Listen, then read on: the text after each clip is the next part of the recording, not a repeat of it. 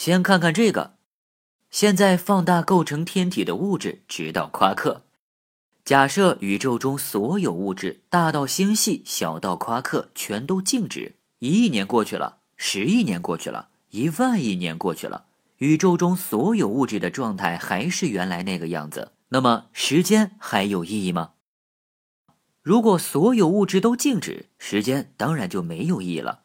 事实上，物质不可能绝对静止不动。有了运动，就有了变化；有了变化，就需要用某种方式度量这种变化，所以就有了时间。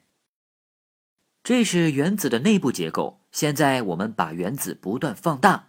这是一个原子核，白的是中子，红的是质子。现在我们继续来放大质子，里面有两个上夸克，一个下夸克。夸克内部的结构暂时还未知，它们是基本粒子。也就是不可以再细分了。如果你对夸克不能再细分的结论并不满意，那么引入弦理论，把夸克放大，里面就是一个振动的小弦，而弦不可以再分了。所以弦就是物质的最小的尺度。理论上可观测最小尺度是普朗克长度。弦理论也结合了量子力学，所以一般认为弦的长度和普朗克尺度相当，或者比普朗克长度稍微长一点。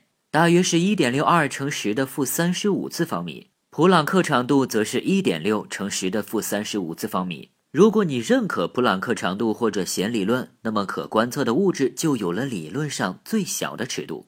这里需要强调的是，普朗克长度是可探测的极限，并不是空间的极限。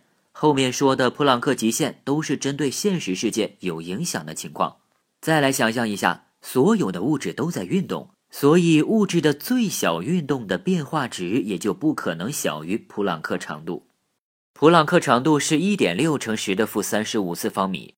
那么，能不能有个物质的长度是二点六乘十的负三十五次方米，但它的位置只挪动了零点六乘十的负三十五次方米？这挪动的距离就小于普朗克长度了。即便挪动的距离小于普朗克长度，也不会有任何物理变化。